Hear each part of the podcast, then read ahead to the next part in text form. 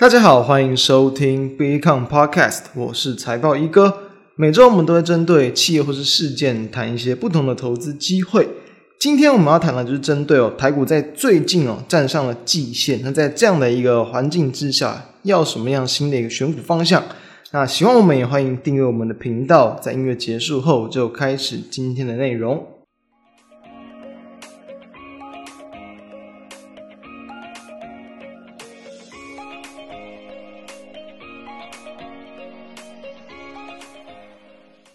最近台股的反弹走势真的算是很强劲哦，在先前哦这个国安基金，然后在宣示要去护盘之后呢，诶然后股股市就持续的往上拉。它其实哦在先前几个月，台股在连续下跌破底的这个期间哦，那也一直跟大家提醒说，那个时候的阶段其实就是可以去多去留意一些低估股哦，或者是成长股哦，评价低的这个个股哦，这样的一个看法。目前来讲，其实都没有去改变。那因为从历史的一个角度来去看，行情当然没有永远的多跟空，重点其实在于是何时转折。但是呢，其转折真的是很难找，对不对？所以说，先从大方向的角度来看呢，股市长期假设走多头，当然在下跌期间呢，前提是什么？前提就是说没有说太大太明显的这个系统性风险，或者是很明显的这种筹码持续倒出的一些这个现象。所以有在这样的一个下跌时间呢，其实就可以去留意一些这个低阶的一些这个机会。那这样的一个位置啊，其实因为台股毕竟确实已经反弹了一段行情，跟着国际股市去涨，所以说现阶段还没有去看到明显的结束讯号之前哦，建议是可以先去抓，简单就是季线的一个上下，或者说在这个六月底，当大家去可以看到在 K 棒上有一个明显的空方缺口，可以先去用这几个这个。关卡来去去观察台股的多空的一个方向，所以现阶段还没有跌破之前，暂时就可以延续这个方向来去挑标的。所以说，其实在这段行情之中，很多人就会发现，哎，其实蛮多的个股啊，就是比如说它先前是比较抗跌啊，它可能没有像台股跌了这么多，但其实，在台股反弹的过程，哎，它反弹的幅度好像也没有到很大。为什么？就是因为其实这一波的反弹。整个加权指数的一个资金动能是比较减少，就没有这么多的明显的一个这个呃买气啊投机力存在、呃，不管就是说这种短期投机的这个买气，或者是这种低档然后慢慢往下捡便宜这种买气，好像都还是比较偏向观望，所以其实蛮明显就是轮动的状况。反而有这种可能短线反弹更为强势的，就还是以题材股，或是真的就是在月营收或者是财报非常漂亮的这种业绩焦点股为主哦。所以说偏向价值股的方向。在短期的幅度就认为会比较有限一些，所以说其实从上周我们就已经去跟大家从比较偏向，可能跟这种题材，或者说未来的几个月也都有机会会出现这种题材的这个标的来去做下手。那所以既然这样哦，台股已经反弹到这个位置，我们会建议要找标的，就可以从三种方向去下手。第一个就一样啊，就是跟我们过去一样。呃，高成长，然后评价显然是相对比较低估，预期还有空间，这是第一个概念。但是我们以前用过很多次了，所以这地方暂时建议不要用啊。第二种就是什么？刚刚谈到就偏向这种题材的方向，预期在未来几个月之内呢，会有这个营运相关的题材或产业相关的这个利多，其实就可以去考虑去做提前去切入。再来第三种是什么？就是说它的营运啊，你去比较过去，诶其实它可能呃还有更大的成长空间，就有点像我们在过去所谈的宝瑞了，对不对？之前宝瑞啊刚宣布这个并购的这个消息那几天，我们就跟大家去分享，后面也是往上拉了一段，类似这种情况，就预期它营运还会再创一个更高的一个规模，但股价还没有去创高，股价还是相对先前的位阶比较低。其实就可以作为长线的一个留意，所以这种营运跟股价的位阶，你相对去比较的话，它股价是相对有这个可能还是有点修正太多，就是呃在这一波的本金比修正过多的这个情况，就可以去考虑。所以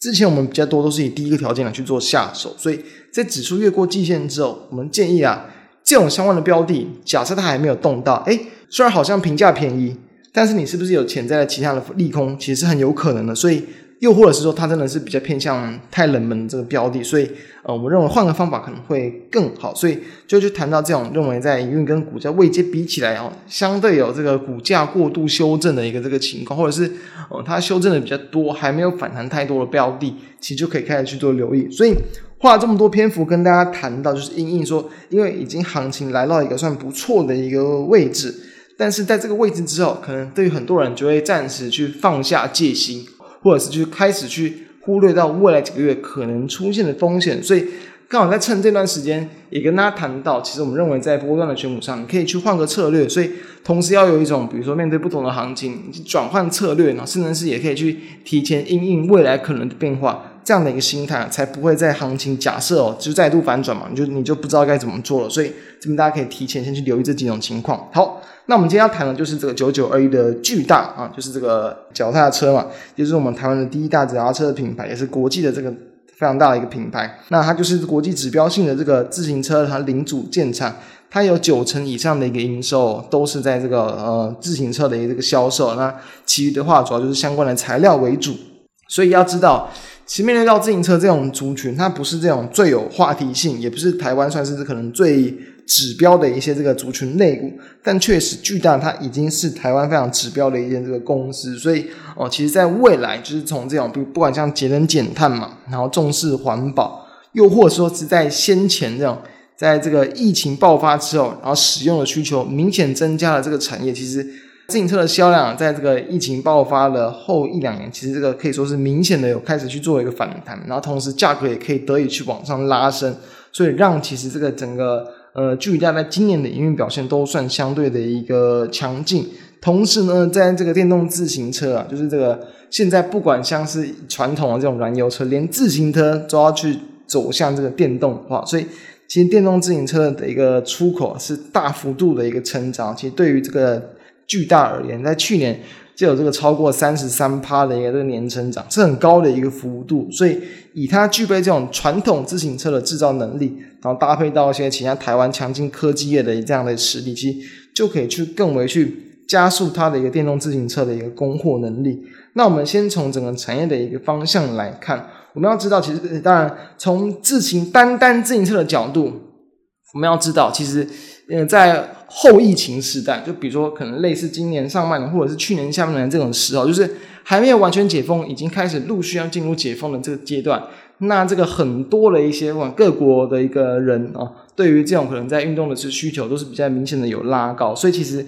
完全解封之后，不见得对于这个自行车它是一个非常好的一个利多，大家可能又会回归到哦，本来比较偏向就是就是各种电动的一些交通工具来去去代步。那反而是在这种还有就慢慢还没有完全解封的时候，那对于这种可能呃比较简单的这种代步工具，呢运动工具的需求会比较高，所以市场其实当然是有去担心说，在自行车的国外的这个需求啊，在解封后就会陆续去这个衰退。不过呢，其实我们也要知道说，当然刚刚谈到了像电动自行车这一块，它就可以弥补了这一块的一个衰退。我们要知道，比如说从哦。大概从在这几年啊，比如说像这个 MarketBeat 一间这个研调机构，他们其实对于整体的，因为当时哦还算是在疫情笼罩的这个期间，那在去年前年的一个时候，他们也是预期说，在未来五年左右，整个自行车的市场它的一个年复合成长率其实是不到四趴，就是你是维持一个比较缓步稳健的成长，并不算很高额的一个这个涨幅。但是其中，其实我们可以去看到，像这个 Data Bridge Market Research 这些研调公司，它特别有去把这是在近期算是不到一个月之内的最新的一个报告，它也是有去提出说，在全球的电动自行车的一个市场预期哦，到了这个二零二九年，就大约在七年之后，年复合成长率是可以来到十点三趴，哎，一年一年这样连续的十趴十趴的成长，其实是非常连怎么讲，非常漂亮的一个服务。最简单的想法是什么？就简单想说，就假设说你买进一张股票，台湾的涨停板就是十趴，所以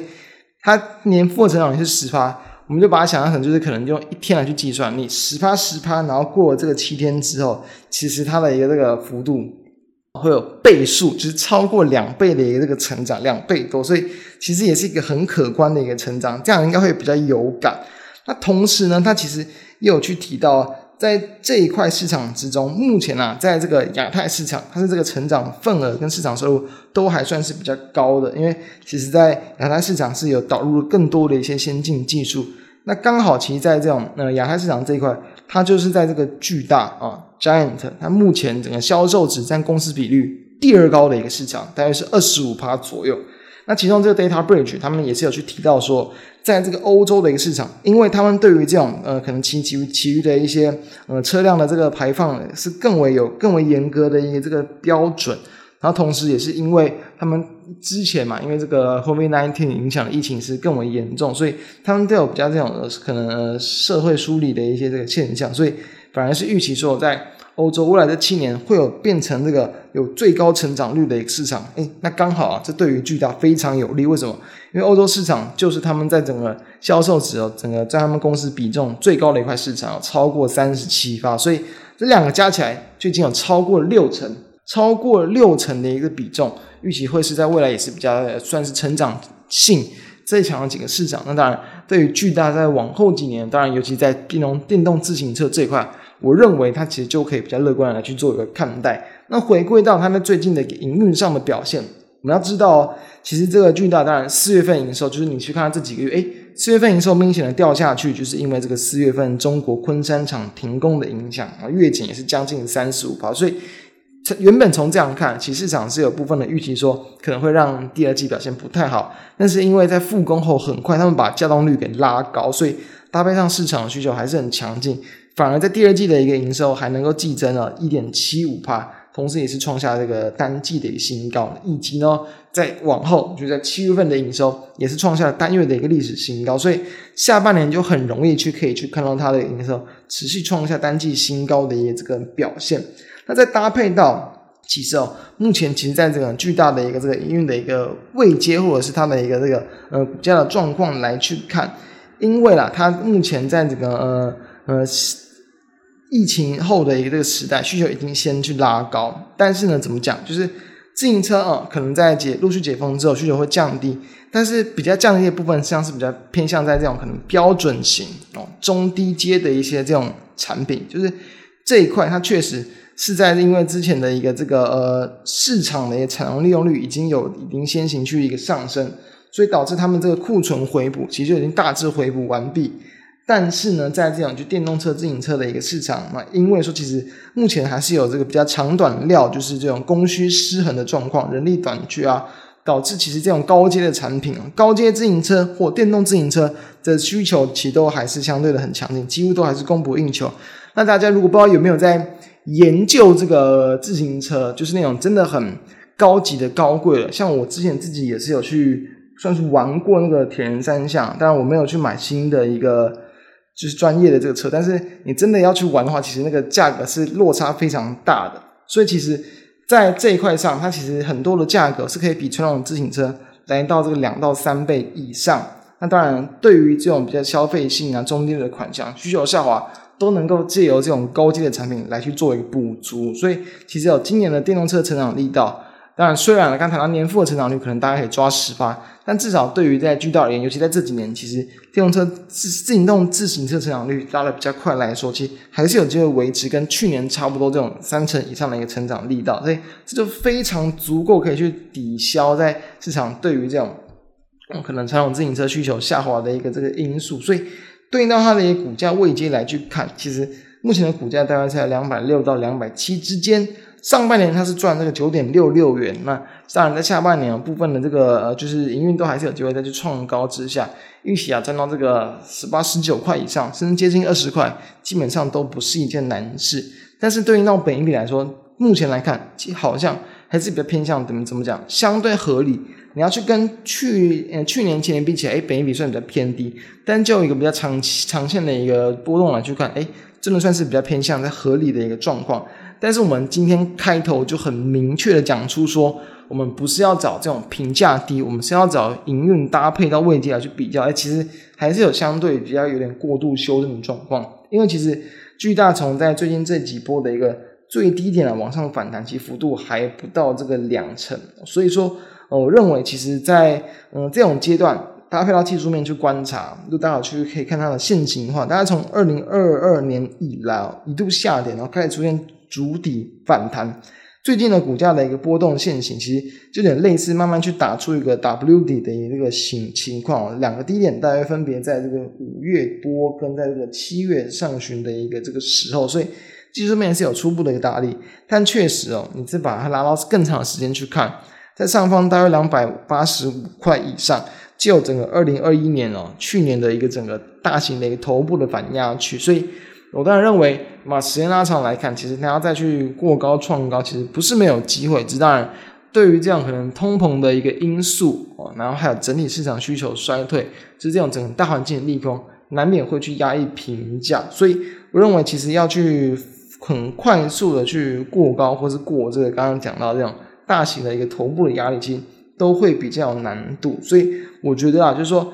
刚好搭配到什么，就是在上个月呃上一期已经开始跟大家谈到，要去从比较偏向这种可能短期的角度去操作。为什么偏向短期？就是因为台股毕竟波段反弹也不少，你这个时候才想要去，就是可能抄底捡便宜，然后再去做一个大波动，我认为都会有更大的一个风险。所以在这种就是呃比较偏向短期建议的方向，我认为它还有一定的一个反弹的空间可以去观察，是一个蛮值得观察的一个指标的一个公司。那再搭配到近期的一个筹码状况来看，其实在大股东的一个这个，我觉得算是持股比例，其实几乎都没有太大的变化，不论是抓四百张或是千张以上，但是有一个比较算是。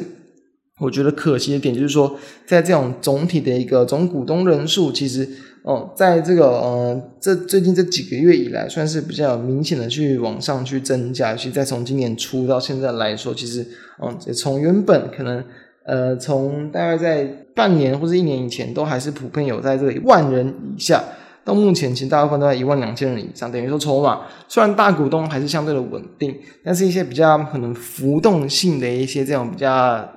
低低金额的筹码，诶，它的这个数量是变得比较多，所以导致说可能，我其实为什么说，其实在今年以来，我认为其实它的一个股价反弹的幅度没有那么强劲，就是可能会时不时出现一些这种短线的卖压出现。那我认为，只要在大股东的筹码其实还没有明显的一个这个嗯下滑的一个情况之下，它多少在回档都还是会有一定的一个支撑。所以我觉得就是抓刚刚谈到了这个技术面的一个 W 底跟大型的头部的区间来去做一个观察，我认为都还有一定的一个反弹空间可以去做留意。那进场的时机点，第一个我认为就是可以去观察在回测一个比如说 M 头哎 W 底的一个颈线，目前大概是抓两百六左右。或者是一样，就是这种中期的均线，我觉得都是比较值得去做，可以去留意，比较有机会股价回档会有成的一些方向。那以上的资料也都会放在我们的这个 FB 跟我们的一个 B E 看的网站之上，大家都可以上去浏览。那以上就是我们今天的内容，希望对大家有帮助。那我们就下周再见，大家拜拜。